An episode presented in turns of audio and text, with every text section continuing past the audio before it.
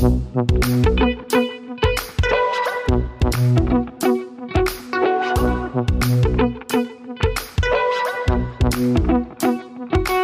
willkommen bei Praktisch Theoretisch, dem Wissenschaftspodcast aus der Uni Bielefeld. Wir beantworten theoretische Fragen mit wissenschaftlicher Theorie. Wie immer mit dabei Rebecca. Hallo, Hallo. Rebecca. Und mein Name ist Stefan.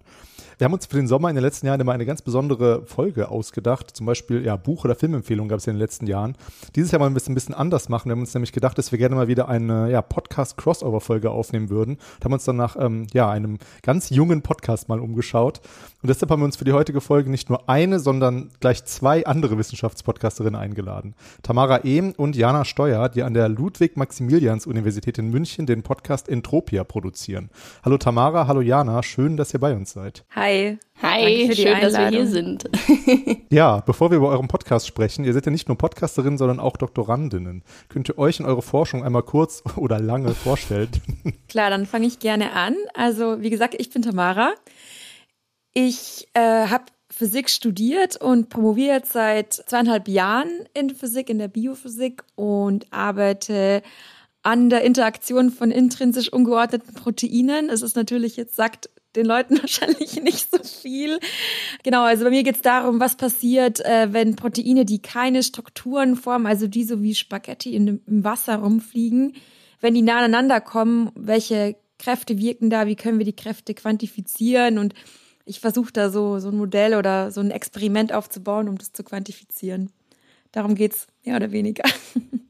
Genau, bei mir, ähm, ich bin Jana, ich mache meinen äh, Doktor in der Astrophysik und ähm, es geht bei mir eigentlich drum, äh, sogenannte Exoplaneten, also Planeten, die nicht um die Sonne kreisen, sondern um andere Sterne äh, zu finden und vor allem auch zu bestätigen. Das Problem ist, dass wir zwar inzwischen mit Kepler und TESS, das sind die zwei erfolgreichsten Satelliten, die Exoplaneten suchen, äh, sehr viele Kandidaten haben, der, wo es so ausschaut, als könnte das ein Planet sein. Um da nicht zu weit zu greifen, sage ich einfach mal, ähm, es gibt aber auch sogenannte Doppelsternsysteme. Also äh, die Sonne ist ja alleine, aber es gibt einfach Sterne, die zu zweit oder auch zu dritt oder zu viert sogar äh, umeinander kreisen und die lösen sehr ähnliche Signale aus wie Exoplaneten. Und ähm, womit ich mich hauptsächlich beschäftige, ist ähm, tatsächlich, äh, also ich gelte als Observer in der Astrophysik, Sterne, die potenziell Exoplaneten beheimaten könnten, zu ja anzugucken und festzustellen, ob dort wirklich einer ist oder ob das äh, was anderes ist, irgendwie ein Eclipse in Binary oder sonstiger sonstige Szenarien, die uns einen Strich durch die Rechnung machen. Oder ein Staubkorn auf dem Teleskop. Genau, Staubkörner auf dem Teleskop sind zum Beispiel auch sehr nervig. Ja, jetzt würde ich gerne eine Anschlussfrage stellen, äh, vor allem an dich, Tamara. Aber das kann ich nicht, weil ähm, selbst hätte ich, hätte ich versucht mitzuschreiben, hätte ich es, glaube ich, nicht gut hinbekommen. ähm, vielleicht frage ich aber mal ganz grundsätzlich. Ich meine, oder, oder geht's dir da anders, Rebecca? Vielleicht äh, bist du ja mehr im Thema drin. Ach, ich bin einfach immer ganz beeindruckt von sowas, weil wir als Geisteswissenschaftlerinnen sind natürlich, glaube ich, immer recht ehrfürchtig, schon allein, wenn wir so Biophysik und Astrophysik hören. Ja, also ich, meine erste Assoziation bei Proteinen ist natürlich, weil das jetzt gerade ja eher so ein Thema ist, tatsächlich wegen so Impfstoffen. Da hört man ja zumindest öfter mal was von Proteinen.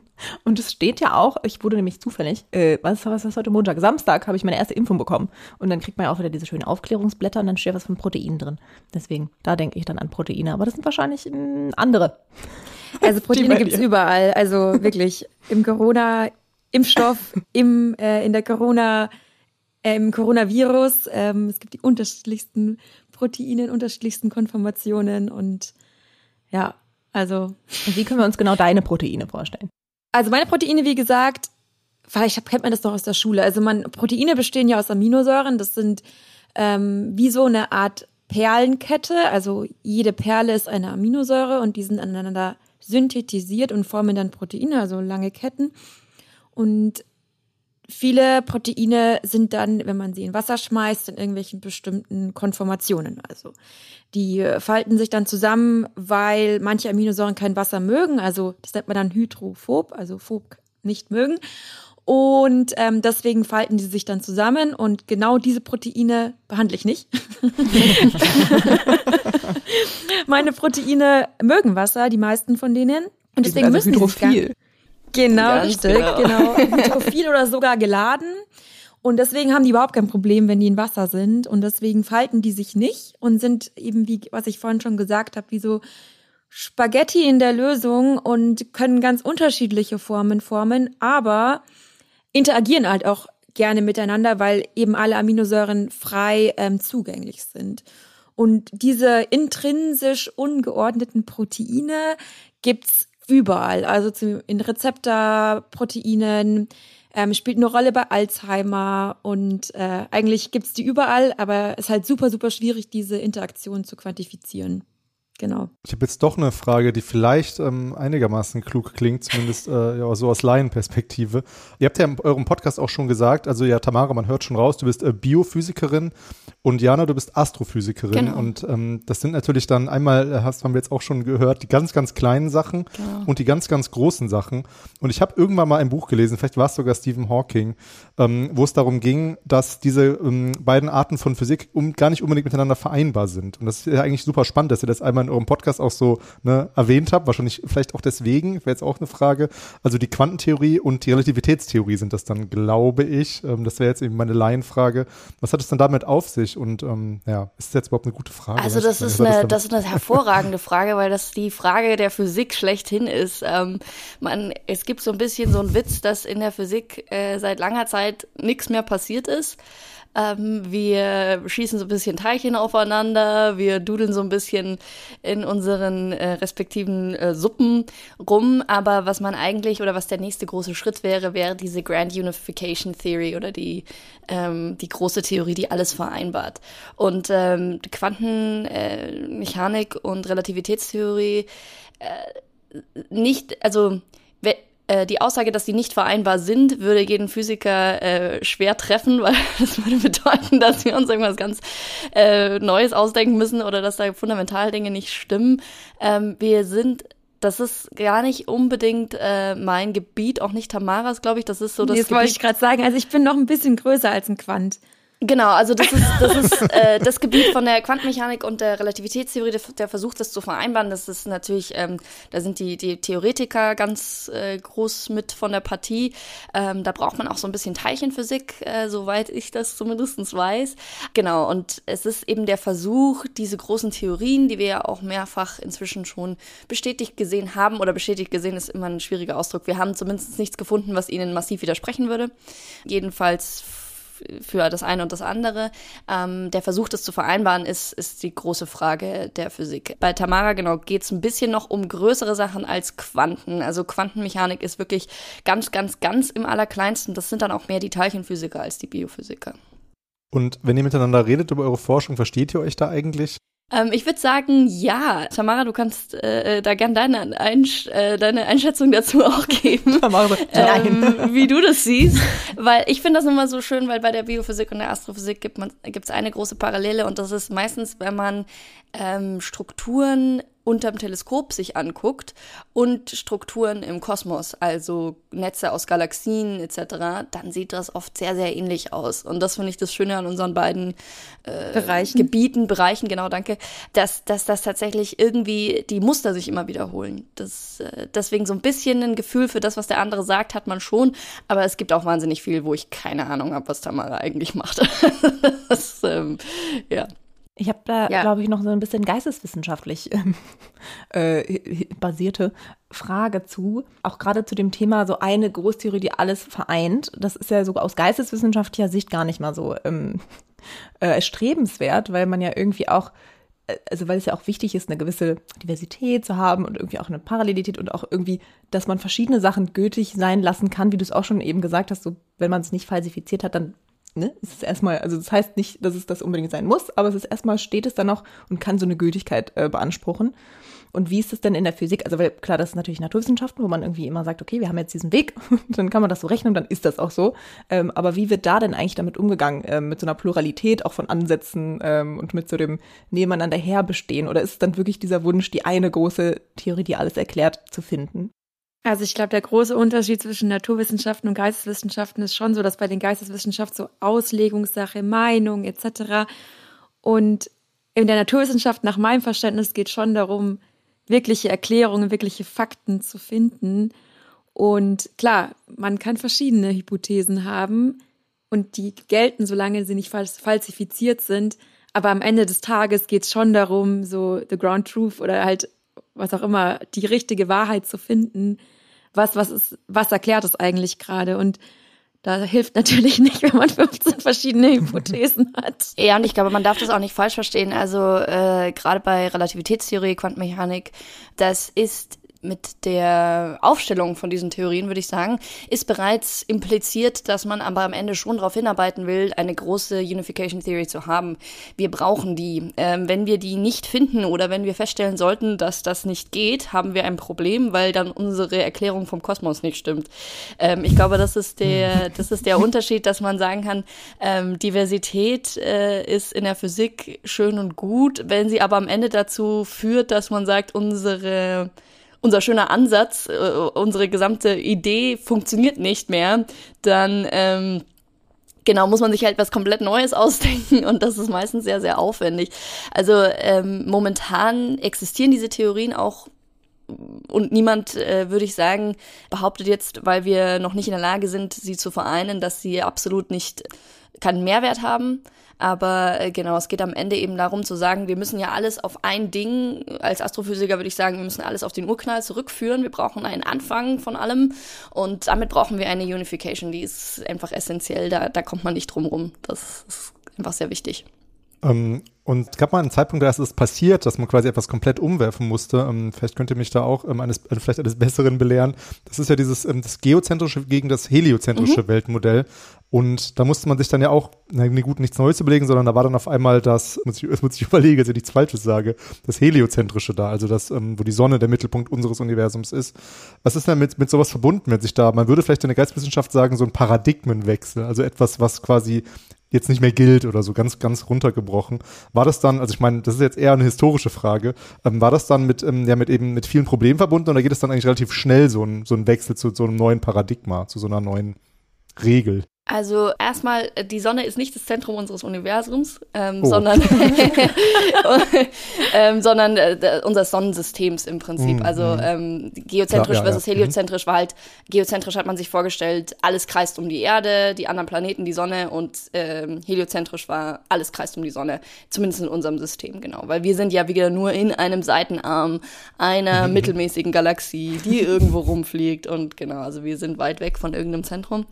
Also ich versuche das mal zu Ich bin natürlich kein äh, völlig visierter äh, Wissenschaftshistoriker, aber ich weiß, dass das, das, das heliozentrische Weltbild ist nicht so unbedingt ganz neu, wie man sich das immer vorstellt, dass das auf einmal da war sondern das gab es schon länger. Also es gab auch griechische Physiker, die das schon vertreten haben. Ähm, die Idee ist nicht neu. Die katholische Kirche hatte damit ein Riesenproblem, weil das bedeuten würde, dass der Mensch halt nicht im Zentrum steht. Also das ist, äh, das, ähm, ich würde sagen, um dir Frage zu beantworten, das war ein ein langer Prozess, weil die Idee gab es schon sehr lange, die Beweise waren auch sehr lange schon da und man hat sich aber irre schwer getan, das allgemein anzuerkennen, weil es einfach immer schwierig ist, etwas, wovon man halt immer schon ausgegangen ist, auch gerade die Menschheit mit ihrem Gefühl, sie sind ja irgendwie was Besonderes und sie können ja offensichtlich ins Zentrum von irgendwas, diese, diesen Gedanken abzugeben, ist, ist wahnsinnig schwierig. Und das hat man da auch gesehen an dem Beispiel, ja.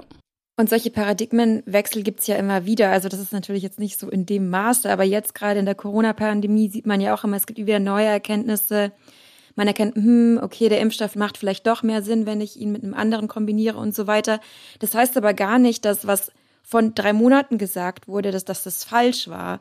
Also das war halt einfach der Stand der Erkenntnis und das ist ja das Schöne an der Wissenschaft, dass man immer wieder neue Sachen rausfindet und dass man sich halt immer weiter erkennt, was was was richtig ist und so weiter oder was was stimmt und ja, dass die Wissenschaft entwickelt sich weiter oder man findet neue Sachen heraus, erkennt, was noch besser und, und so weiter. Und deswegen ist es auch ganz wichtig zu sagen, also vor drei Monaten oder vor fünf Monaten wurden keine falschen Entscheidungen, sondern es werden immer Entscheidungen getroffen auf Basis dessen, was man weiß. Und man muss halt mehr herausfinden, um noch bessere Entscheidungen zu treffen.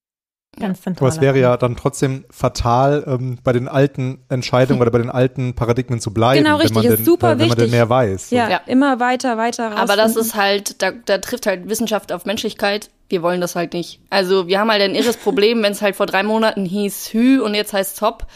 Ähm, dann kommt halt ganz schnell, oh, die Wissenschaftler wissen ja gar nicht, von was sie da reden. Die erzählen ja jeden Tag was Neues. Ähm, das ist auch wahnsinnig verständlich. Also äh, man ist ja da selber, wir sind einfach Gewohnheitstiere.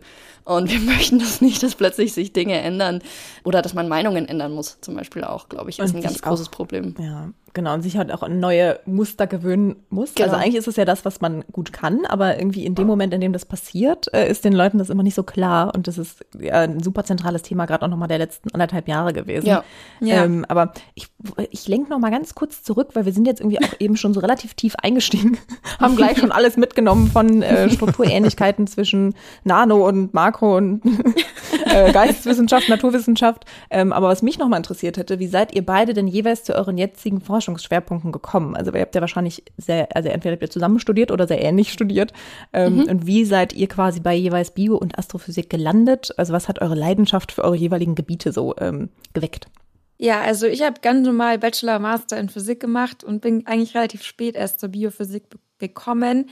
Ich habe Bachelorarbeit in Medizinphysik gemacht, fand es schon immer so interessant, interdisziplinär zu arbeiten, mit anderen Leuten zu arbeiten aus anderen Bereichen und da natürlich auch noch viel zu lernen. Medizinphysik war mir dann ein bisschen zu viel am Computer sitzen, was man glaub gar nicht so denkt, aber als Medizinphysikerin programmierst du unheimlich viel und machst viel Bildbearbeitung und ich wollte so ein bisschen hands-on was machen, im Labor stehen und dann bin ich für die Masterarbeit äh, in die Biophysik gerutscht. Ich habe die Masterarbeit in Tel Aviv gemacht, was natürlich noch ein bisschen aufregender war.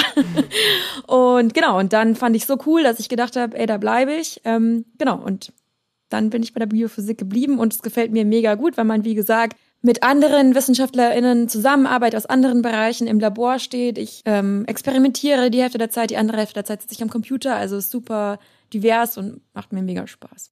Ja, bei mir war es eigentlich auch ein bisschen auf Umwegen. Ich hatte ursprünglich Physik angefangen zu studieren, weil ich Neurowissenschaften machen wollte.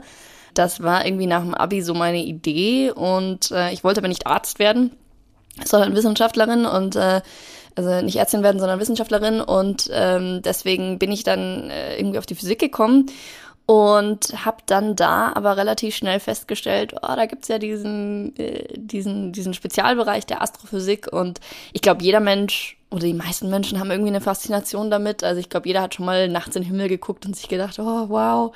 Äh, und also das kam bei mir aus genau dieser dieser Faszination raus. Ich habe als Kind mich viel damit beschäftigt und habe dann angefangen. Wir konnten im Bachelor bereits schon so ein paar Wahlfächer nehmen und da habe ich mich dann ein paar Mal in der Astrophysik umgeguckt. Wir haben halt an der LMU auch noch äh, die große Werbetrommel für die Astrophysik. Der Harald Lesch, der der Professor ist bei uns, den die meisten Leute ja auch kennen. Der hat da Vorlesungen gehalten und es war einfach faszinierend.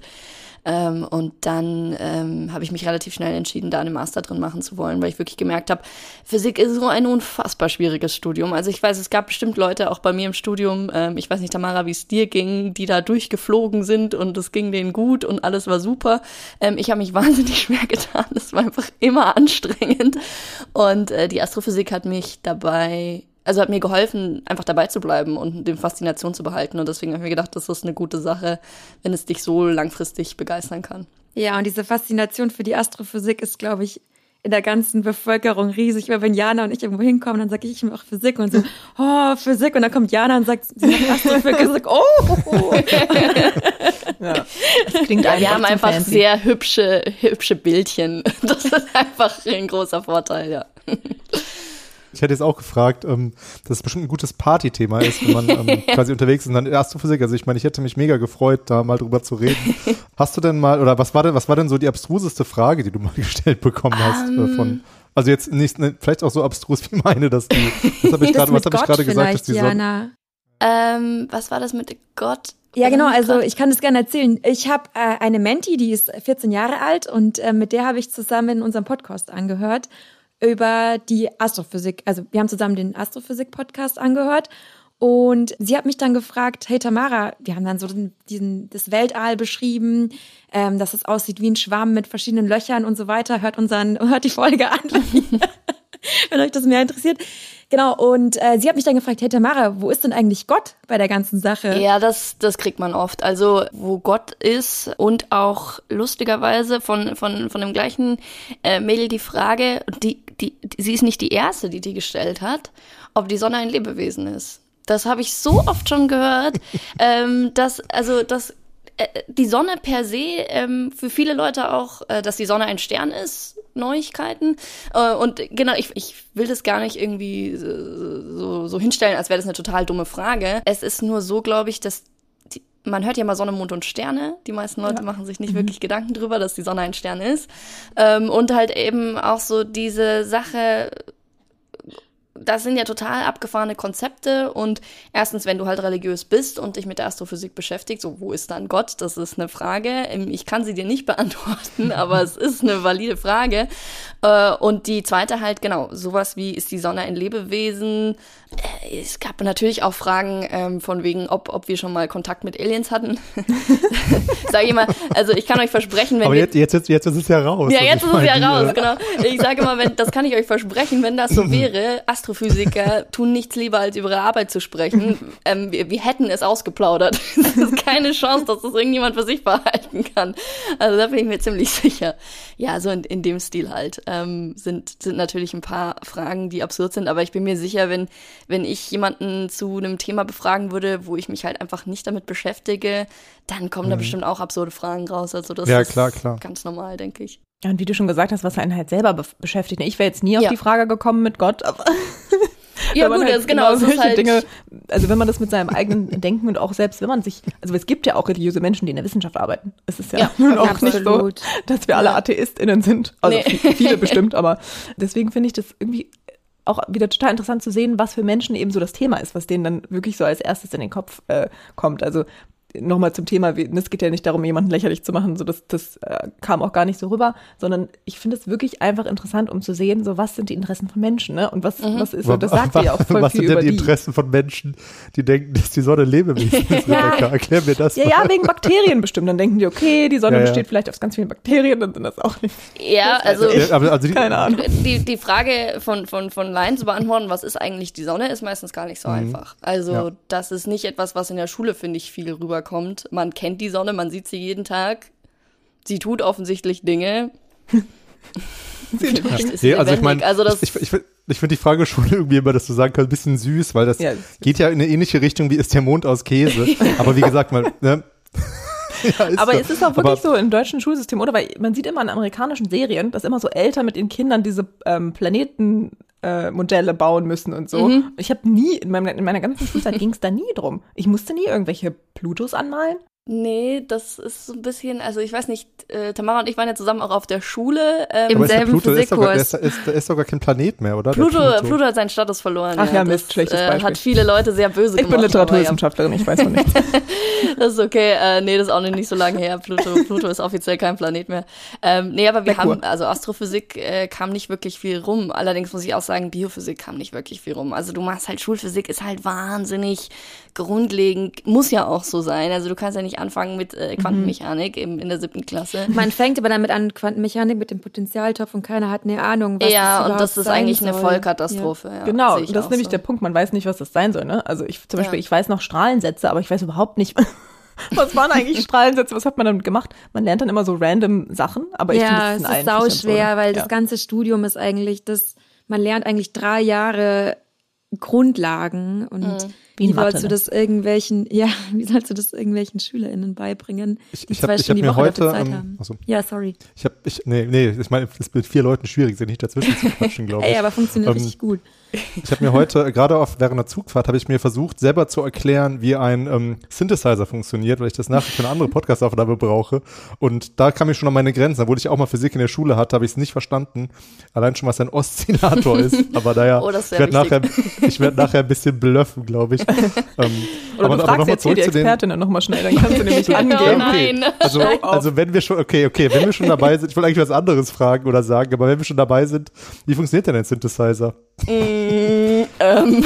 Also das, das, Musik, das, das Musikinstrument natürlich. Das Musikinstrument. Äh, keine Ahnung. Okay. Ich kann meinen Nachbarn fragen, der hat einen und dann höre ich immer seine Synthesizer-Aktion. Ähm, Mhm. Okay. Na gut, okay, aber das, das war ja auch eigentlich gar nicht mein, meine Absicht, das jetzt zu fragen. Ich will nur sagen, dass, dass ich, das Physik, glaube ich, ja, ja, das ist schade, das ist eigentlich so, wie viele Schulfächer, ja, hatten wir auch mal eine, eine Folge zur Mathematik zu, dass das Verständnis von Mathematik in der Schule auch nicht gerade gefördert wird, ja. weil da eigentlich Sachen gelehrt werden, die mit, die mit der Uni und mit der richtigen Mathematik in Anführungsstrichen nicht mehr so viel zu tun haben. Allerdings weiß ich nicht, Ähm. wenn man die Uni Mathematik lernen würde, ob da mehr Leute Bock hätten drauf, ehrlich. Ich habe Mathe studiert, also ich hatte, ich habe ich hatte auch, kein, ich habe auch keine Lust drauf. Vorher Ah, okay, gewechselt cool. zu Geschichte.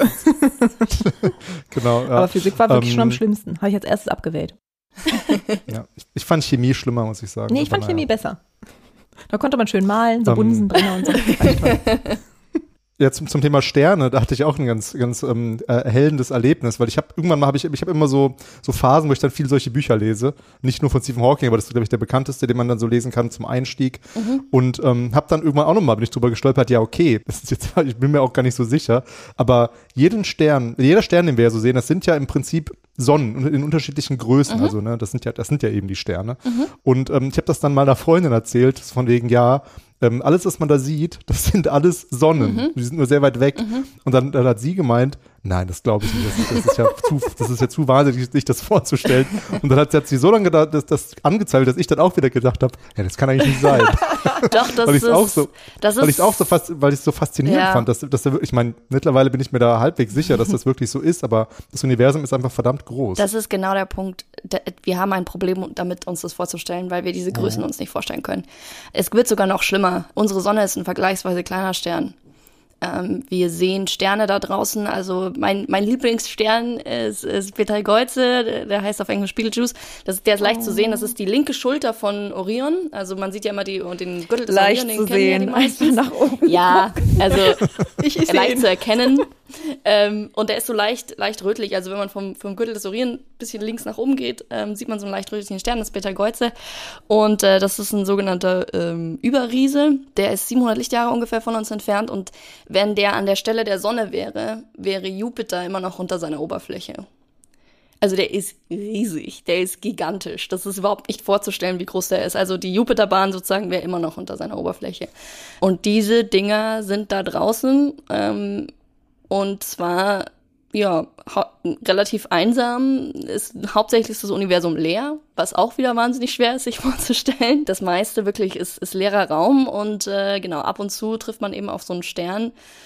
Ja, und wirklich jeder einzelne Lichtpunkt, den man da draußen sieht, ist definitiv eine Sonne, meistens sogar eher größer. Also wenn die Sterne deutlich kleiner sind als die Sonne, dann sehen wir sie mit dem bloßen Auge auf der Erde. Oder war mal eine mehr. Sonne, weil das Licht noch gar nicht bei uns ist, oder? Manche Äh, Ja, aber da kommt man, ja, das ist immer so ein Konzept, was ich schwierig finde, weil wenn man der Relativitätstheorie, ähm, wenn man wenn man da exakt sein will, dann gibt es keine Gleichzeitigkeit und dann kannst du nicht davon sprechen, dass das Licht irgendwie, also dass das mal war und jetzt erst bei uns ist, sondern sobald das Licht uns erreicht, können überhaupt erst Kausalitäten zusammentreffen. Das ist ein ganz komisch, konstru- ja, kompliziertes Konzept, aber das ist ja, das Weltall ist verwirrend, um es kurz zu machen. So nennen wir die Folge. Das Weltall ist Genau. verwirrend. Ich denke, Beetlejuice ist jetzt auch mein äh, neuer Lieblingsstern. Es ist der beste, weil er ist eigentlich auch überfällig für eine Supernova. Das heißt, den darf man gut im Auge behalten, weil wenn der nämlich hochgeht, also wenn der explodiert, sollte er zwischen jetzt und in ungefähr 100.000 Jahren, was für einen Astrophysiker so mehr oder weniger jetzt ist, also er kann jederzeit hochgehen, dann ist das heller als der Mond und zwar für mehrere Monate. Also Und das hast ist du auch so ganz cool. klischeemäßig dann so ein ähm, Teleskop zu Hause? Ich habe selber keins, nee, weil ich darf an der Sternwarte das, das 2-Meter-Teleskop am Wendelstein verwenden. Da könntest du wahrscheinlich. das habe ich mir jetzt fast gedacht, aber es wäre ja trotzdem so irgendwie ganz. Ja, aber ich bin tatsächlich, genau, ich hätte gerne eins. Also das ist schon noch ein, würde ich gern machen. Jetzt sind wir quasi ganz automatisch äh, bei dir gelandet, Jana, also mit der, bei der Astrophysik, aber um das Gleichgewicht wieder ein bisschen herzustellen, vielleicht nochmal die Frage an dich, Tamara, ähm, vielleicht überleitende Frage, warum sind denn diese großen Sachen eigentlich viel interessanter, ja, für, für Menschen, für uns? Also warum kann man einen mit kleinen Sachen nicht so überzeugen? Oder gibt es da auch einfach Sachen, die, ja, natürlich gibt es da Sachen, die super faszinierend sind, aber was, was wäre das denn zum Beispiel? Und ähm, ja. Ich glaube, die Faszination für die Astrophysik ist einfach da, weil jeder von uns in den Himmel gucken kann und jeder von uns einen Stern sehen kann, die Sonne, den Mond. Und dadurch so die intrinsische Frage in uns drin ist, was ist das eigentlich, wo kommt das her? Und es ist so unvorstellbar, aber doch irgendwie haben wir an allen Bezug dazu, weil wir eben alle in den Himmel gucken können.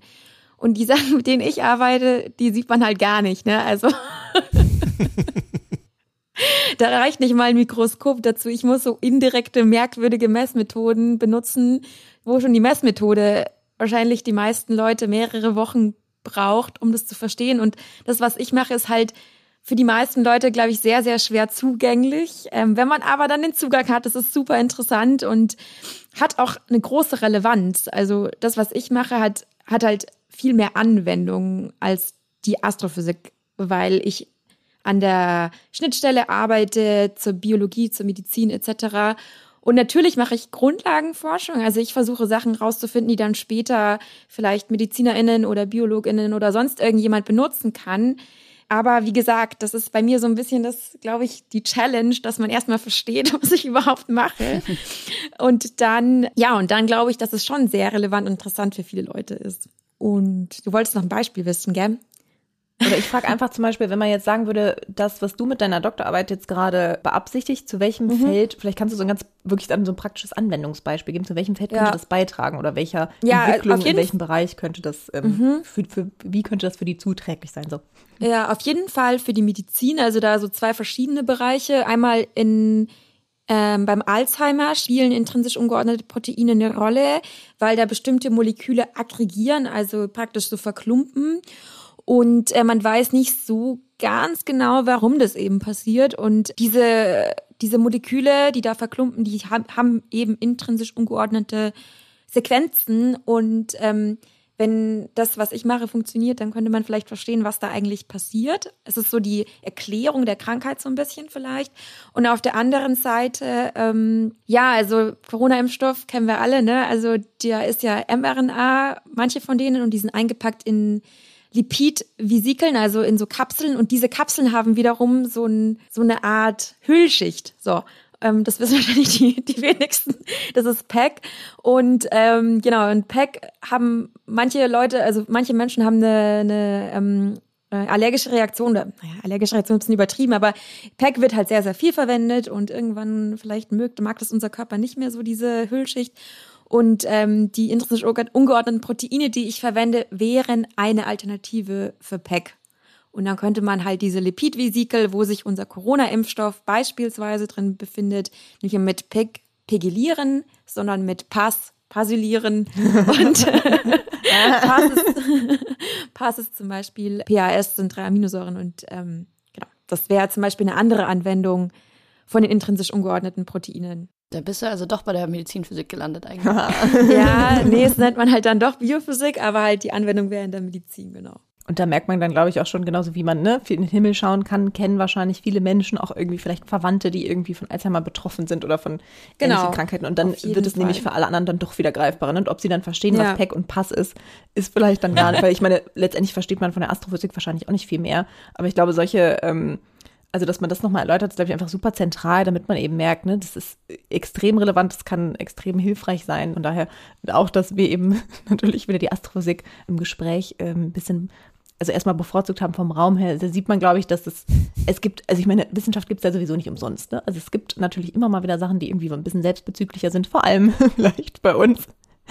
Ähm, aber in den Naturwissenschaften äh, gibt es eben eigentlich immer irgendwas, wo man dann sagen kann, okay, und das könnte beitragen, zum Beispiel das besser zu verstehen oder das äh, ja. herstellen zu können. Und ich glaube, das ist eben irgendwie was, was man auch immer wieder betonen muss, ne? Und das ist auch irgendwie so ein bisschen. Ähm ja, aber da stellt es mir auch schon so ein bisschen immer die Haare auf, wo ja. man kann das anwenden, weil ich mache halt schon Grundlagenforschung. Ich mache schon ja. einfach nur ja. so, ich will verstehen, warum ist es so. Und diese Anwendung also es ist natürlich geil, das zu sagen, dass das irgendwann mal da helfen könnte.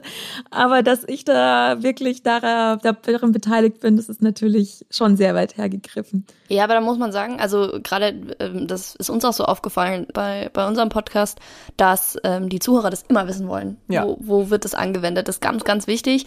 Mhm. Und das Konzept von Grundlagenforschung zu vermitteln ist ähm, schwierig. Also ähm, Total ich, ich, das ist einfach, äh, dass, dass in der Forschung halt vieles gemacht wird, weil es halt interessant ist oder weil wir halt die Welt verstehen wollen. Ähm, ja, das ist halt einfach, hat so wenig zu tun, glaube ich, mit jemandem, der halt irgendwo ganz normal in einem Industriejob arbeitet oder die Vorstadtfamilie, sonst wo. Das ist denen ja wurscht und das kann ich auch verstehen.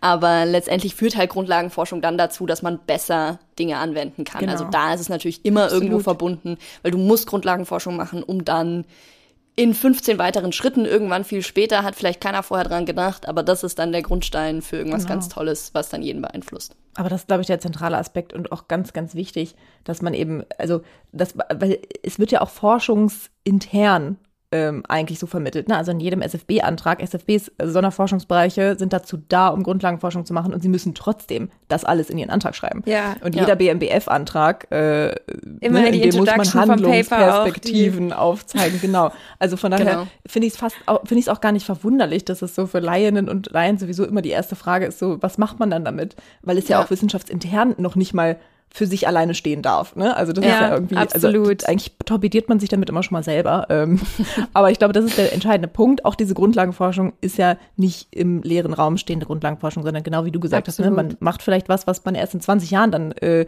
wo man dann merkt, ah, okay, das, dadurch, dass wir das damals in dem Projekt gemacht haben, können wir jetzt besser verstehen, wie, hm.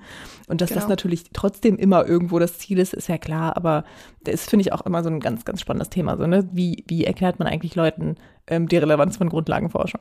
Ja, Ja. vielleicht, ich finde so das Bild von dem Puzzle immer ganz cool. Also, das halt praktisch am Ende hat man das Puzzle, das ist so die, das fertige Objekt, das jeder erkennt.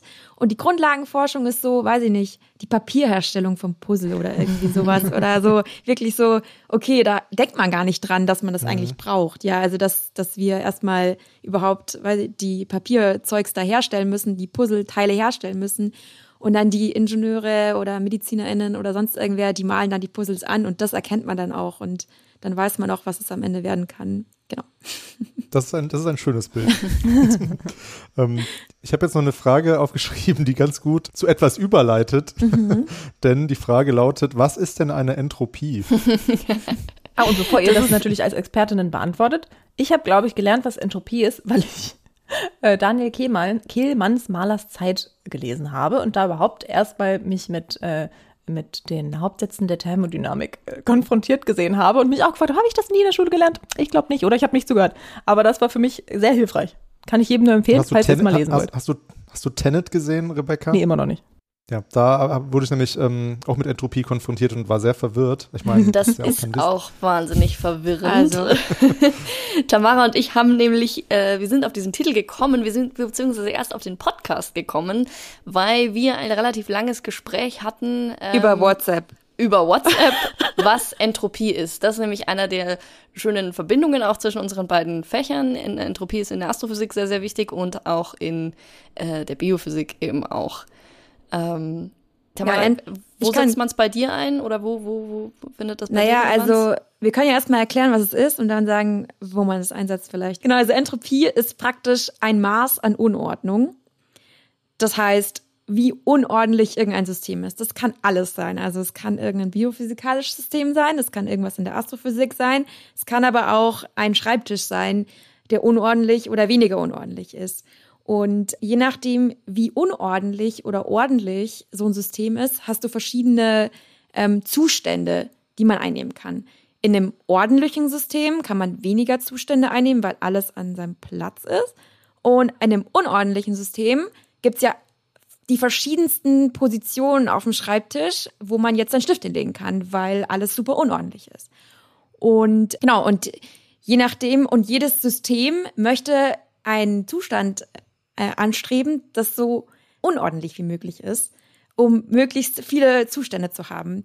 Und was dann auch noch wichtig ist, dass man von einem unordentlichen, nicht in einen ordentlichen Zustand zurückgehen kann. Also in einem geschlossenen System. in einem geschlossenen System, also genau. Also wenn man den Schreibtisch praktisch in ein geschlossenes Zimmer stellt und den Schreibtisch immer unordentlicher und unordentlicher macht, dann wird der nicht ordentlicher, wenn man nicht die Tür aufmacht und irgendwas verändert. Habe ich das richtig erklärt, Jana? Äh, ja, im Prinzip. Es ist, es ist die, äh, also ich, äh, Entropie ist wahnsinnig verwirrend und ich muss auch ganz ehrlich zugeben, dass ich sie nicht zu 100% verstehe. Thermodynamik an sich ist wahnsinnig anstrengend zu verstehen, deswegen glaube ich, ist das auch normal. Diese Idee mit der Unordnung ist im Prinzip eine in runterbrechen. Also ist im Prinzip eine Vereinfachung. Da gibt's auch Physiker, denen, die, die, wenn die das hören, der stellt denen die Haare auf. Aber es ist, finde ich, eine gute, gute ein Runterbrechen. Auf, auf äh, kosmischer oder astrophysikalischer Ebene, was ich dazu noch sagen kann, ist dieses Systeme werden niemals niederentropischer, also sprich ordentlicher in Anführungszeichen.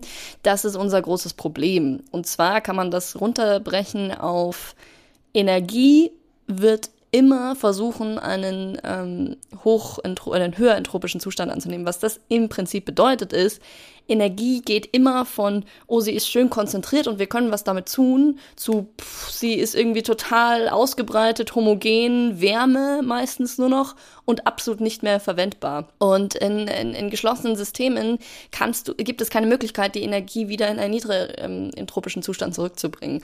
Das heißt, es gibt dann diese Theorie, dass man sagt, die Welt strebt eigentlich Chaos an. Wir als Leben sind relativ niederentropisch, aber sind eigentlich nur ein kurzes Blip, ein kurzes äh, äh, aufbäumen, sage ich mal, gegen das wirklich unausweichliche Chaos des Universums. Und zwar Chaos heißt in dem Fall, alles breitet sich immer mehr aus, alles wird immer homogener, alles wird immer ähm, weniger konzentriert und damit unbrauchbarer. Keine Energie, die mehr ähm, konzentriert genug ist, um irgendwie Sterne zu erschaffen oder, oder sonst irgendwas zu tun. Und es gibt Theorien, dass so die Welt endet. also das ist so der, der, der dramatische Beigeschmack dazu. Aber im Prinzip, genau, ist Entropie ähm, stark mit der Thermodynamik, äh, äh, hängt stark mit der Thermodynamik zusammen. Ich muss jetzt ganz furchtbar leider zugeben, dass ich nicht weiß, ich glaube, es ist der zweite Hauptsatz, Tamara? Ich habe auch gerade schon wieder überlegt, erster oder zweiter Hauptsatz? Ich glaube, es ist der zweite. ähm, aber es kann natürlich falsch sein. Es geht, also den kann man so, die, diese Hauptsätze kann man immer unterschiedlich formulieren. Man kann den auch so formulieren, Entropie wird immer höher. Also Entropie in geschlossenen Systemen nimmt niemals ab. Ich habe mir mal gelernt, die Entropie muss immer steigen. Genau, genau so muss man steigen. Immer un unordentlicher und unordentlicher. Und jetzt haben wir ja schon die ganze apokalyptische äh, Weltendigung gehört in der Astrophysik. Also in der Biophysik ist es alles nicht so tragisch. Das, das spielt natürlich. Es funktioniert alles in so einem 1 Milliliter Eppendorf. Also wenn da die Entropie steigt, dann geht die Welt nicht unter. Aber da spielen natürlich thermodynamische Prozesse auch eine Rolle. Das heißt, wie sich meine Teilchen da anordnen in meinem 1 Milliliter Flüssigkeit oder man benutzt die Entropie, um dann Dinge zu erklären oder man versucht, äh, thermodynamische Prozesse mit, mit Entropieveränderungen zu erklären. Das spielt natürlich bei der Biophysik genauso eine Rolle wie bei den großen Sternen genau. in der Astrophysik. Aber es ist eben dieses unfassbar komplizierte Konzept, was irgendwie jeder schon mal gehört hat, was gerne auch in Science-Fiction-Filmen verwendet wird, so uh, die Entropie. Ähm, und äh, deswegen haben wir uns da auch für diesen Namen sozusagen entschieden, weil wir uns damit so viel beschäftigt haben und da wirklich lange diskutiert haben und das eigentlich ein sehr spannendes Konzept gefunden haben, was man kann darüber immer stundenlang reden und du wirst immer noch stundenlang weiterreden drüber, weil es ist einfach, es ist wahnsinnig schwer zu greifen und trotzdem sehr interessant. Es ist auf jeden Fall der zweite Hauptsatz. Ich habe gerade nachgeschaut. Es ist der zweite, okay. Richtige Tendenz. Sehr gut. Und aus diesem WhatsApp-Gespräch ist dann auch die Idee für den Podcast entstanden, weil ihr das gerade schon so angeteasert habt? Oder war das jetzt, oder ist es äh, eigentlich noch nicht also damit die, verbunden gewesen?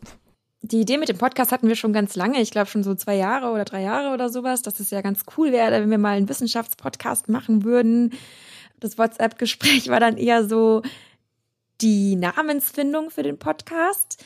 Und wir wollten halt einen Wissenschaftspodcast machen, haben überlegt, was können wir machen. Und dann ist halt diese, diese Situation, die wir auch am Anfang schon hatten, die passiert natürlich super oft. Also ich gehe irgendwo hin, vor Corona in eine Bar und äh, jemand sagt, oh geil, Physik. Und was machst du eigentlich? Dann fange ich an zu erzählen vom Spaghetti, niemand versteht's und es ist auch irgendwie nicht genug Zeit darüber zu sprechen. Und ich habe dann auch irgendwie auch nicht die halbe Stunde, das jetzt von Zero an zu erklären. Und ich nehme mal an, das geht vielen Physikdoktorandinnen so, außer man macht was super, super leicht verständlich ist, mit dem jeder schon mal irgendwie in Berührung gekommen ist. Und dann dachten wir, ey, das wäre doch richtig cool, wenn wir anderen jungen NachwuchswissenschaftlerInnen ähm, eine Plattform geben würden, wo sie halt drüber sprechen können, ey, was mache ich eigentlich in meiner Promotion oder bei meiner Forschung? Und so ist dann das Konzept so entstanden.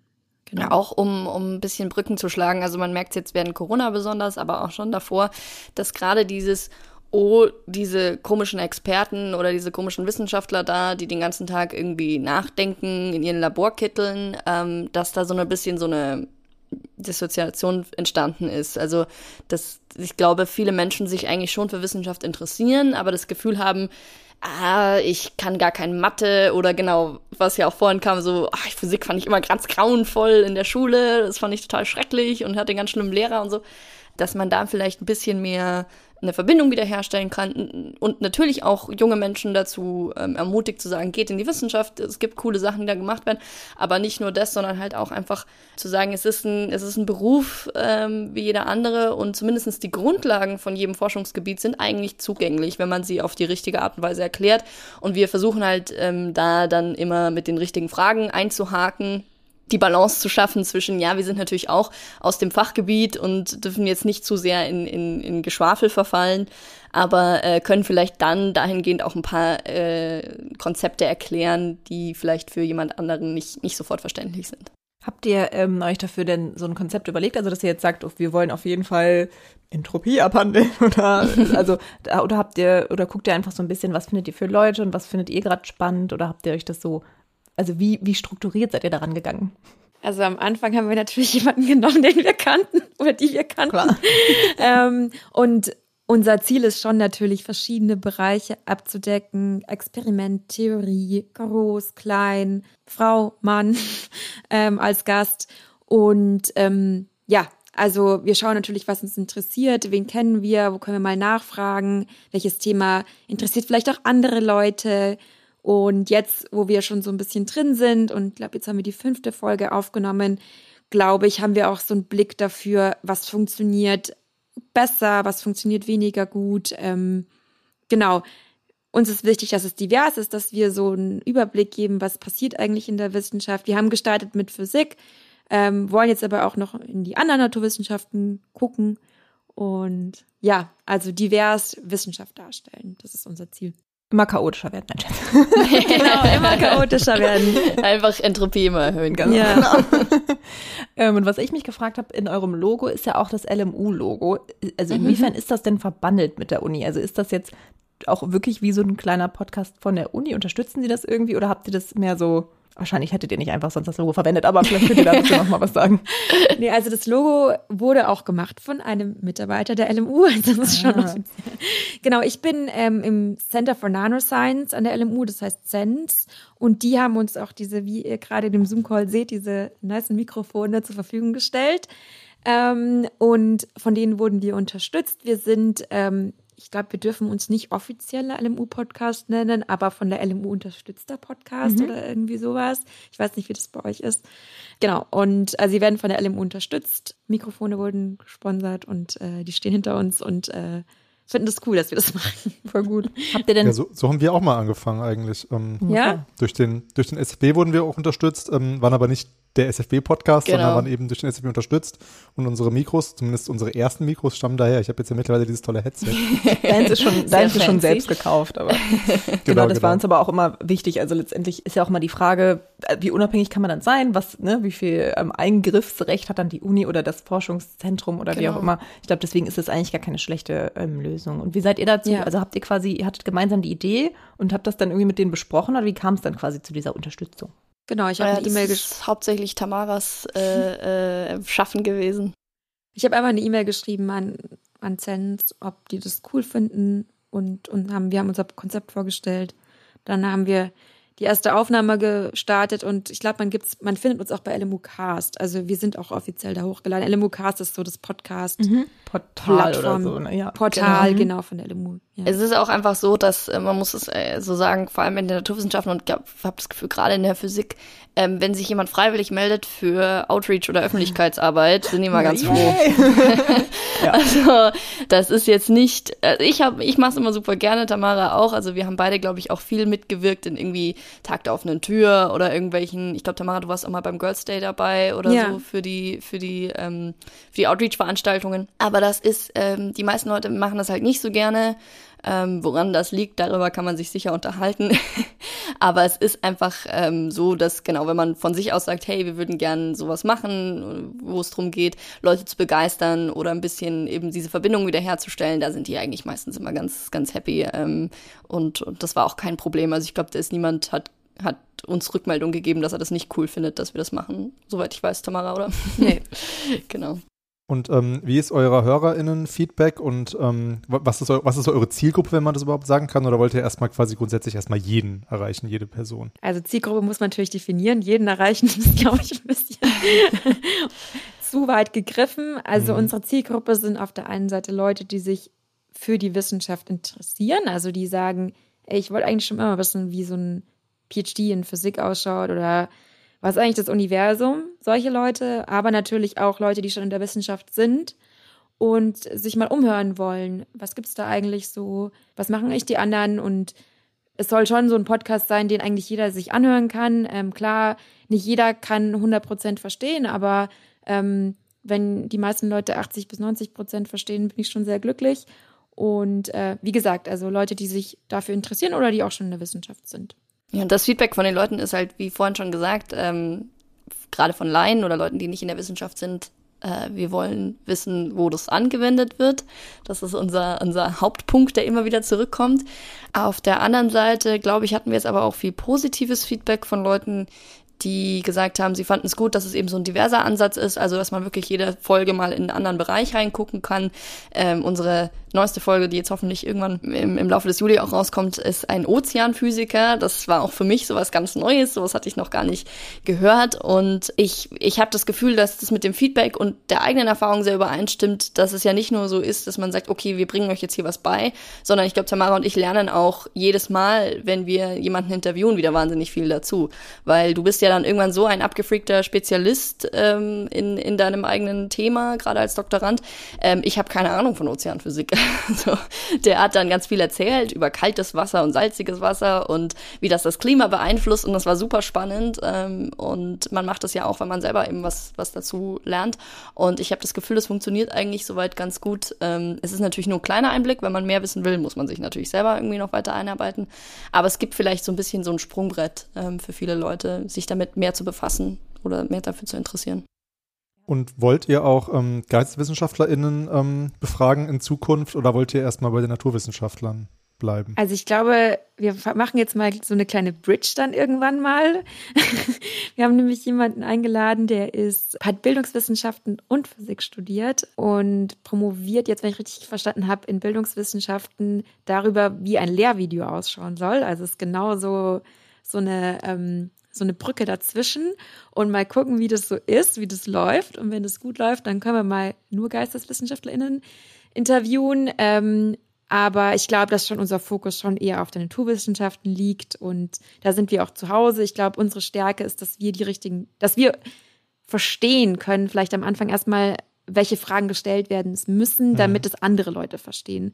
Und wenn wir uns darauf weiterhin fokussieren, glaube ich, ist es gar nicht so doof. Aber eine sehr gute Frage, darauf, darüber sollten wir vielleicht uns mal gedanken. Ich fände es auch extrem spannend. Wie gesagt, ich habe ja eben Malers Zeit von Daniel Kehmann erwähnt und da ja. geht es eben um Entropie und der versucht das quasi literarisch darzustellen. Also in, in äh, eben in der Art, auch wie dieses ähm, wie dieser Roman aufgebaut ist und geschrieben ist. Ich weiß gar nicht, ob man Roman sagen kann. Es ist ein sehr dünnes Büchlein eigentlich, aber ähm, also Novelle.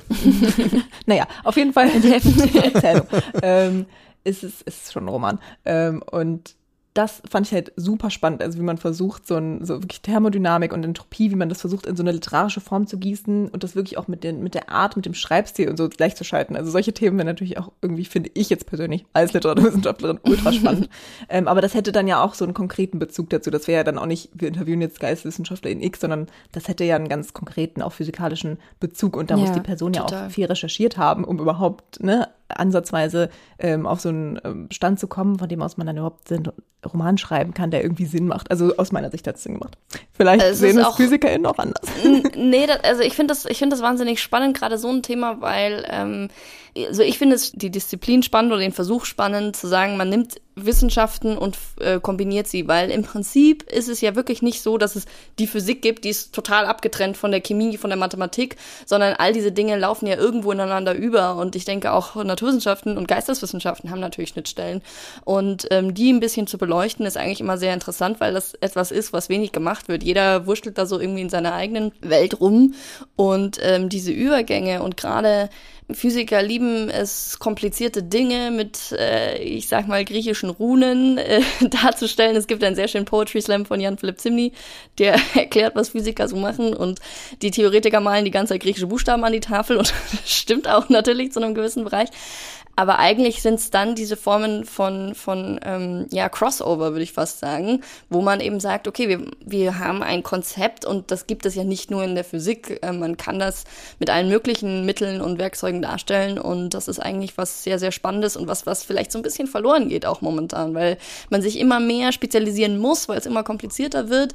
Und wir haben zum Beispiel bei uns, ich äh, bin involviert, das ist, nennt sich Origins Cluster, das ist ein Zusammenschluss aus Astrophysikern, Chemikern und Biologen. Ähm, und da geht es um die Origins of Life, also die Entstehung von Leben. Und ähm, da hat man eben zumindest anerkannt, dass es ein Thema ist, was nicht allein durch die Physik lösbar ist und nicht allein durch die Biologie lösbar ist, sondern wir müssen uns da alle zusammentun. Und das ist wahnsinnig schwierig, weil wir alle irgendwie so ein bisschen verstehen müssen, was der andere macht. Und aber das ist, glaube ich, essentiell. Und so kann auch Forschung in Zukunft eigentlich nur funktionieren, wenn wir uns zusammentun. Und ich sehe da die Geisteswissenschaften genauso involviert wie die Naturwissenschaften untereinander eigentlich. Ja, ich habe so, ähm, ich habe ja Mathe studiert und habe aus der Zeit natürlich auch noch ein paar Bekannte mit, mitgezogen und hab jetzt, bin jetzt aber in der Geschichtswissenschaft gelandet. Und ja, ich habe das glaube ich auch schon mal erzählt, vielleicht in dem in der in unserer Mathe-Folge, aber dass ich mit diesem äh, mit diesem Freund dann immer Gespräche habe und wenn er mich dann zu meiner Forschung befragt, dann kommt dann immer so so ein bisschen so dieses ja, aber das ist doch irgendwie, das ist doch ganz klar und das ist doch irgendwie, warum gibt's da keine Antwort drauf und so. Also das ist dann ein ganz großes Missverständnis. Teilweise auch ein bisschen, habe ich so erlebt, was ich immer sehr unangenehm finde, so ein bisschen so eine, so eine Missachtung. Und ich würde dann auch eben den Dialog bevorzugen, weil ich meine, ich komme ja irgendwie aus beiden Welten. Ich mhm. würde jetzt, mich jetzt nicht als Mathematiker bezeichnen, weil ich da auch nicht so, ja, nicht so gut einfach war. Ich habe dann irgendwie mein Studium durchgezogen, aber habe, glaube ich, es hat bei mir, glaube ich, nie richtig Klick gemacht für Mathematik. Aber ich finde trotzdem so dieses, dieses, dass es, dass es jetzt entweder oder sein muss, finde ich auch ein bisschen, das ist kein produktiver Ansatz nee, auf jeden Fall. Auf Ja, auf jeden Fall muss man die Verständnis für die anderen Wissenschaften aufbauen. Und das ist ja ein ganz großes Thema, aber gerade bei Wissenschaftskommunikation auch, ne, ja. dass wenn man nicht die verschiedenen Bereiche zusammenführt, dann ist es so, wie wir es auch über die Schule schon gesagt haben, ne? Dann wird, werden einem so Informationen hingeworfen, aber so diese ja. ganzen Kontexte und Zusammenhänge, die werden einem halt gar nicht klar. Und ich glaube, das ist echt so ganz entscheidend, um auch irgendwie erfolgreich zu kommunizieren, was Wissenschaft eigentlich macht und bedeutet und wozu die unterschiedlichen äh, Wissenschaftsdisziplinen beitragen und so. Ja, auf jeden Fall. Und euer Konzept, dass ihr NachwuchswissenschaftlerInnen befragt, ist ja eigentlich auch ja wahrscheinlich eine ganz gute Idee, weil ähm, die dann ja so tief in ihrer Forschung drin sind, du hast es ja auch schon, glaube ich, gesagt, Jana, dass es so Spezialthemen sind, die dann vielleicht dann wirklich am Ende jetzt zumindest die Laien nicht mehr so sehr interessieren oder die zumindest gar nicht mehr nachvollziehbar sind. Aber da die ja so tief drin sind, die, die Menschen dann in ihrer Forschung, können die dann so die quasi die Fragen an der, an der Oberfläche sehr leicht beantworten, die dann schon eigentlich schwierig, schwierig genug sind. Ja. So ist es jetzt verständlich gewesen. Also wenn ich, ne, als wenn ich über meine Forschung rede, dann bin ich jetzt ganz tief schon in irgendwelchen Einzelfragen drin. Aber wenn ich mit Rebecca drüber reden würde, dann wäre erstmal interessant überhaupt, in welcher Zeit bewege ich mich da überhaupt als Historiker ja. und was ist da sonst noch so passiert, was ich dann jetzt mittlerweile aus dem Ärmel schütteln kann. Ja. So da muss ich mich, glaube ich, gar nicht mehr groß vorbereiten. Das ist eigentlich eine ganz schöne Idee, dass dann Doktorandinnen auf jeden Fall zu Wort kommen und eben Zeit haben, über irgendwas zu sprechen, was sie so, was sie, was sie beschäftigt. Ja, da müssen wir auch ganz ja. fest aufpassen, wenn jemand immer da ist von der Biophysik oder von der Astrophysik, dass dann Jana und ich nicht gleich eintauchen, minus zehn Meter und gleich äh, starten mit einer super komplizierten Frage, aber dazu ist ja dann die andere da. Ich wollte gerade sagen, ihr habt quasi schon das Kollektiv wieder dabei. genau. genau, es balanciert sich sehr schön aus, ja, das stimmt. Und das ist jetzt wahrscheinlich, die Frage ist, ist natürlich auch so ein bisschen auf so wahrscheinlich ein bisschen prominentere Gesprächspartnerinnen gemünzt und das ist bei Nachwuchswissenschaftlerinnen, die sind ja zum Teil natürlich noch nicht ganz so bekannt, aber habt ihr so Gesprächspartner in Wünsche? Also habt, habt ihr so Leute, wo ihr sagt, boah, die hätten wir, die oder den hätten wir so gerne mal im Podcast ähm, und äh, warum? Ja, Jana, hast du jemanden? Ähm, also es ist natürlich, wir haben, wir haben uns natürlich umgeguckt, was es so gibt, eben auch auf Instagram, also sämtlichen Social Media. Da gibt's ja mehrere Leute, die Nachwuchswissenschaftlerinnen sind und aber auch eben Outreach machen. Mm, also ich finde eigentlich, ähm, es ist immer super spannend, was die machen, aber da, da finde ich irgendwie das Schöne an der Wissenschaft, dass da manchmal ja auch einfach so das Thema im Vordergrund steht, ähm, viel mehr als die Person. Man sieht ja schon so Gegenbeispiele. Also es gibt einfach Leute, die wahnsinnig schön und toll erklären können, so eben wie der Harald Lesch jetzt in, in, in meinem äh, Gebiet halt, und der ist ja auch bekannt geworden damit. Aber da gibt's ja auch noch andere ähm, Naturwissenschaftler, die das können.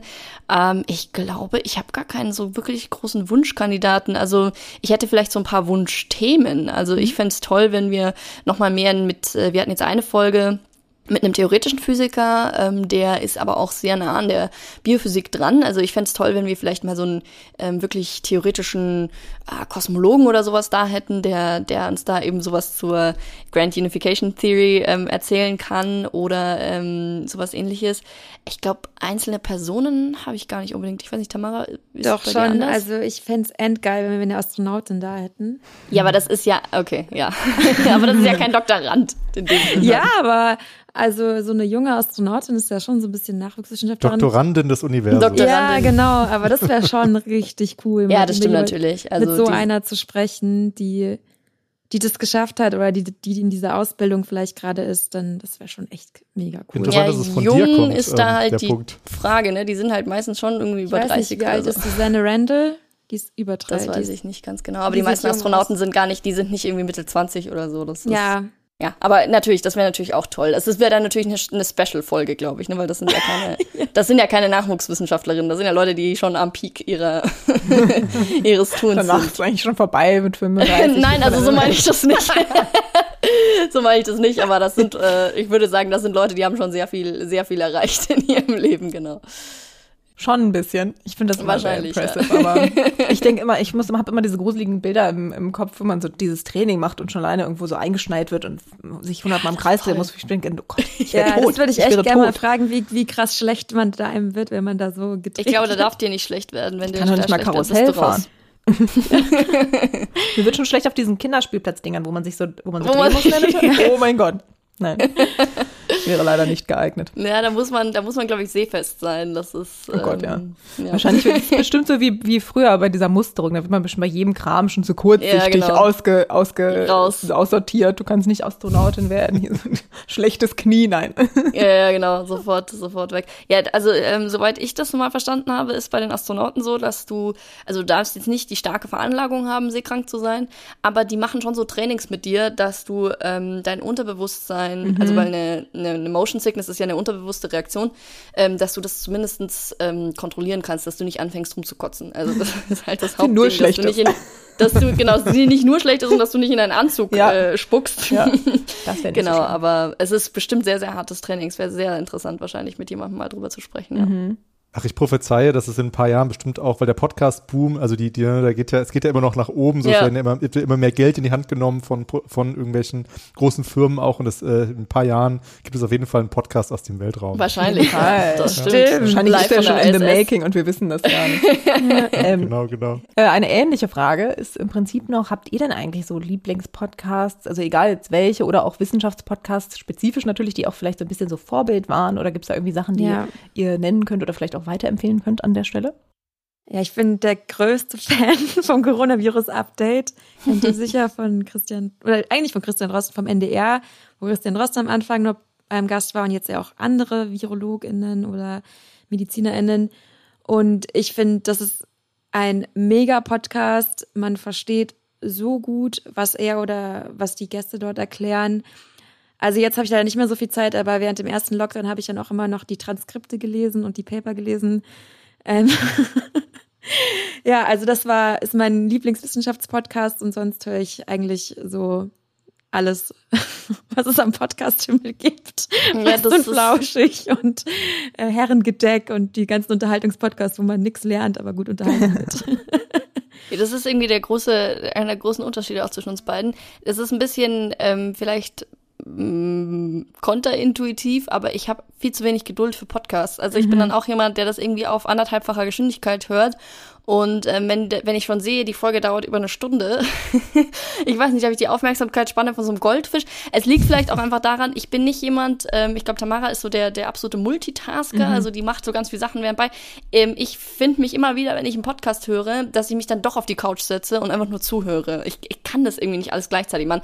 Und dann sind halt Podcasts eigentlich zu lang. Also das ist dann mhm. ganz schlimm. Ja. Ähm, ich bin aber, ähm, ich höre tatsächlich auch das Coronavirus-Update viel. Ich finde auch, dass einfach der äh, Dr. Drosten wahnsinnig schöne Art hat, Sachen zu erklären und auch sehr, sehr sachlich zu bleiben. Aber ähm, zum also das Einzige, was ich wirklich viel höre oder auch jede Folge höre, sind so True Crime Dinge. Ähm, die haben halt gar nichts mit Wissenschaft zu tun, aber äh, da, äh, das, ich weiß nicht, das, das hält einfach meine Aufmerksamkeit lang genug und da, da lohnt sich dann auch, sich auf die Couch zu setzen und einfach nur zuzuhören. Ähm, ich, ich wünschte, ich wäre einer dieser Leute, der es beim Abwaschen, beim Autofahren in der Früh hören könnte. Mhm. Irgendwie kann ich es nicht. Ich weiß nicht warum. Ähm, es ist vielleicht ein bisschen seltsam, dass ich dann selber einen mache. Nein, ich kann das auch gar nicht. Also, hey, also, ich kann es nur unterschreiben. Ich, ist bei uns, glaube ich, genauso. Stefan hat immer mehr Podcasts gehört als ich und ich habe dasselbe Problem. Ich kann, wenn ich irgendwas anderes mache, dann höre ich nicht mehr zu. Also genau, ich bin so genau. schlecht. Also ich habe auch gesagt, so, ich mache zwar Podcasts, aber ich höre sehr wenige. Also ich höre immer ja, mal wieder genau. rein, um einfach so ein bisschen so einen Überblick zu haben, aber dass ich so jede Folge von irgendeinem Podcast höre, gar ja, nicht. Doch, ich hatte so eine krasse Podcast-Sucht letztes Jahr. Die meisten Podcasts kommen nämlich so am Anfang der Woche raus, so Montag, Dienstag oder so. Und ich habe dann am Donnerstag schon alle Folgen gehört gehabt immer. Und ich war so, was mache ich denn jetzt bis Samstag, Sonntag? Dann haben ein paar Podcasts mehr. angefangen, zwei Wochen, zweimal die Woche was rauszubringen. Das war dann schon okay, aber dann war ich so, oh, es ist vorbei. Und ähm, methodisch inkorrekt, kennt ihr den, hört ihr den? Nee.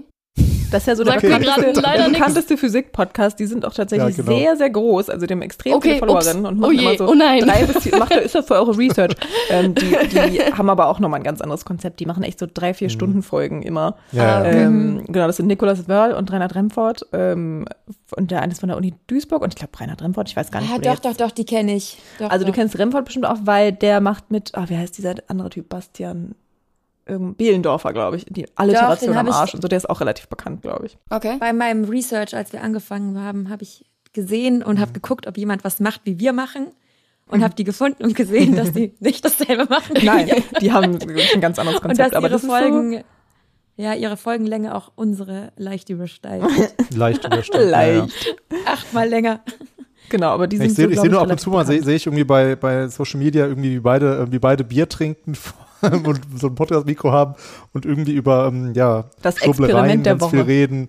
Genau, Experiment der Woche. Das Paper der Woche. Die haben, die haben ja, die haben ja auch beide so eine, wie nennt man das, so eine Ruhrpott-Schnauze oder so. Äh, also auf jeden Fall. Ähm, auf jeden Fall, ja, Nikolas. Ein gar nicht mehr so Special Interest der Podcast, würde ich sagen. Ich meine, obwohl es halt um, um so, für, die lesen, glaube ich, auch vier Papers mittlerweile mhm. in ihren Folgen oder stellen Papers vor. Ja. Und auf jeden Fall ist es so in sehr lockerer, das sagen die, glaube ich, selber auch in so kneipiger Atmosphäre ah, okay. einfach ein bisschen über Wissenschaft reden. Das ist aber echt ähm, ganz wie cool. gesagt, Muss man also, ähm, also die ja, sind extrem also, groß geworden. Mir ist ja auch zu lang. Voll faszinierend, ja. Ich, also das ist, mhm. ich habe irgendwie zwei Folgen, glaube ich, zwei, drei Folgen vielleicht gehört, auch weil wir den auch mal zu Gast hatten. Ähm, und deswegen so auch so ein bisschen Research, aber ich kann, also das ne, also drei, vier Stunden wirklich zu hören, wenn ja. man eben nicht nebenbei hören kann, ist schon sehr viel Commitment. Also äh. ja.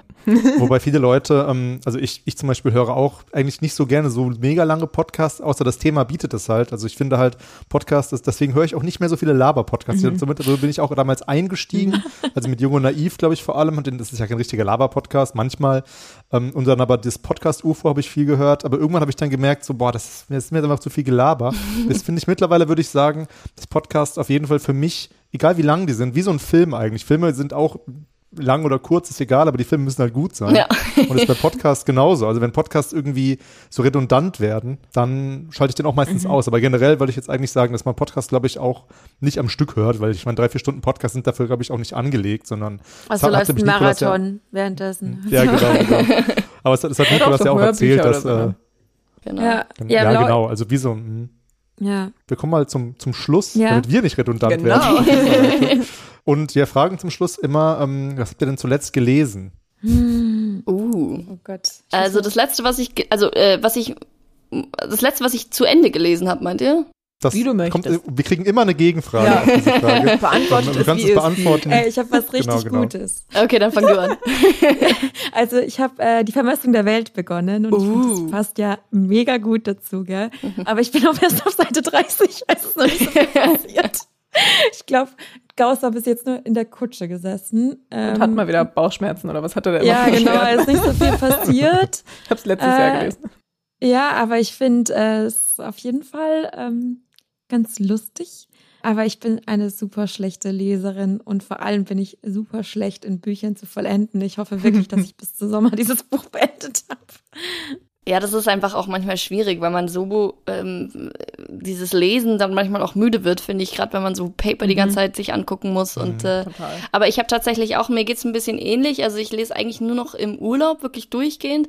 Aber ähm, ich habe ähm, momentan zwei Bücher. Das eine ist fast fertig, Homo Deus, ähm, weil das mir so viele Leute jetzt gesagt haben, dass man mhm. das lesen muss. Und ich find's, ich bin total begeistert. Ich find's ganz toll.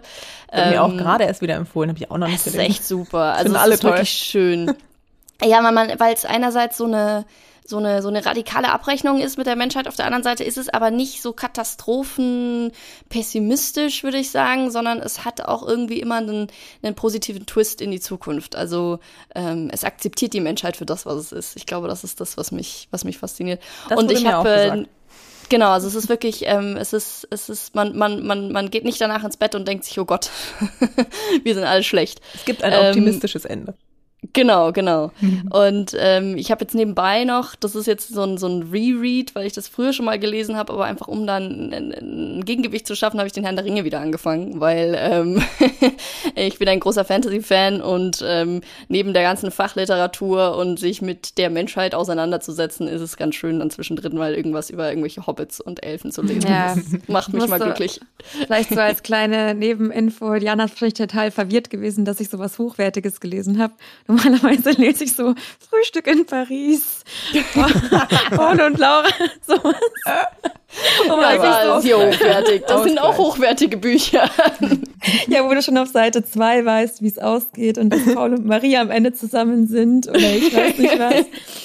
Ja, wo man wirklich so drei Prozent seines Kopfes benutzen muss. Um die ja, aber ich glaube, das ist wichtig, dass man da so Ausgleich hat. Also man kann nicht die ganze Zeit irgendwie sich mit hoch äh, äh, qualifizierter Fachliteratur beschäftigen. Da kriegst du irgendwann einen Vogel. Also mhm. das, ja. ich kann ja, das nicht.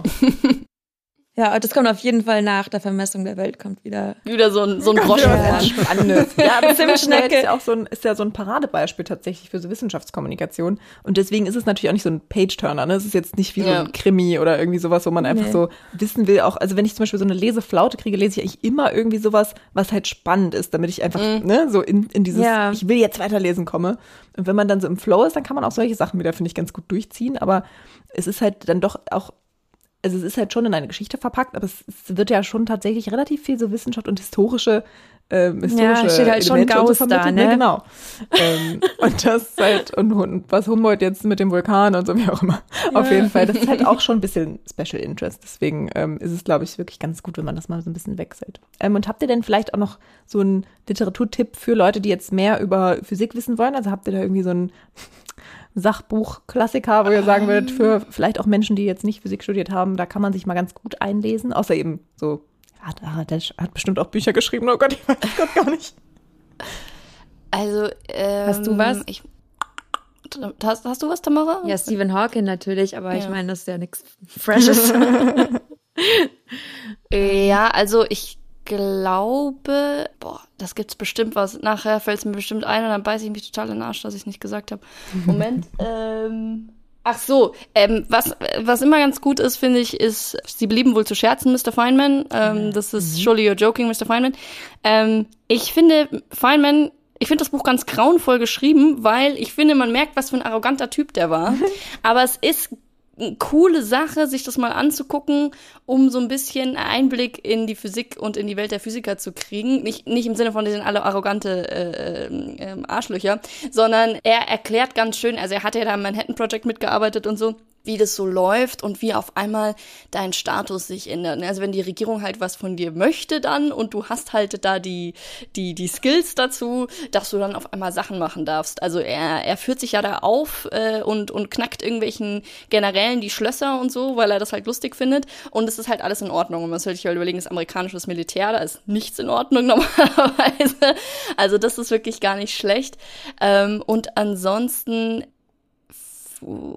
also, ach so, ja klar, was Astrophysik angeht, meine, meine zwei absoluten äh, äh, Lieblingsbücher ist, sind von Carl Sagan, äh, The Pale Blue Dot und Cosmos. Die sind großartig, da ist wirklich ganz wenig dran zu rütteln. Das ist, wenn man sich irgendwie für Astrophysik interessiert, ist das sehr, sehr schön. Der schreibt wahnsinnig schön und da lernt man wahnsinnig viel.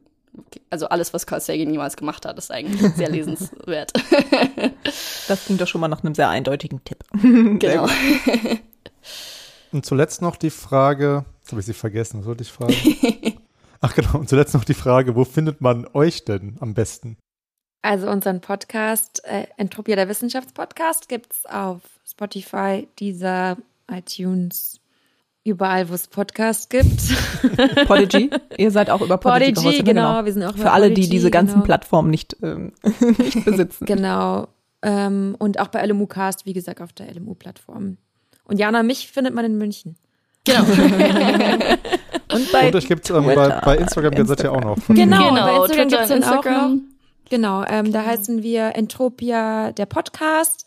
Ähm, wir machen auch für jede Folge so ein kleines Lehrreel zum Thema, wo man in 30 Sekunden ein bisschen was lernt. Ähm, da kommt jetzt bald eins über Muskeln. Das wird sicher richtig cool. Das klingt sehr spannend. Das findet ihr natürlich wie immer alles in den Show Notes verlinkt. Also sowohl die Buchtipps als auch, wo ihr äh, Entropia und ihre ähm, Moderatorinnen findet. Und ja, wir freuen uns sehr, dass äh, ihr bei uns wart. Ja, vielen, vielen Dank für die Einladung. Es hat wahnsinnig viel Spaß gemacht. Ja, schön, dass ihr da wart. Dankeschön. Ähm, so, ich versuche es mal richtig aufzusagen, ohne Fehler. Also uns findet ihr nämlich auch bei Twitter und Instagram. Instagram sagt man, glaube ich, bei Insta. Leute. The Gram. Insta, genau, genau. The Gram, Ja. on, the gra on the gram, Ja. genau. ähm, und falls ihr da nicht seid, dann könnt ihr jetzt eine Mail schreiben nach praktisch-theoretisch at uni-bielefeld.de und äh, ja, das, hab, das war, glaube ich, alles. Und ja, wir könnten mal wieder neue Kommentare und Likes, Sterne äh, auf Apple Podcast vertragen. Das hilft uns sehr weiter. Liked auch und macht das, macht das gleich einfach für, wenn ihr schon dabei seid, macht es auch für Entropia. Genau. Weil das, äh, ja, genau. Also guckt mal bei Apple Podcast vorbei, macht es einfach direkt jetzt, nachdem ihr ausgeschaltet habt. Ähm, schaut bei uns beiden vorbei, abonniert Entropia und wir hören uns im nächsten Monat wieder. Und bis zum nächsten Ciao. Mal. Tschüss.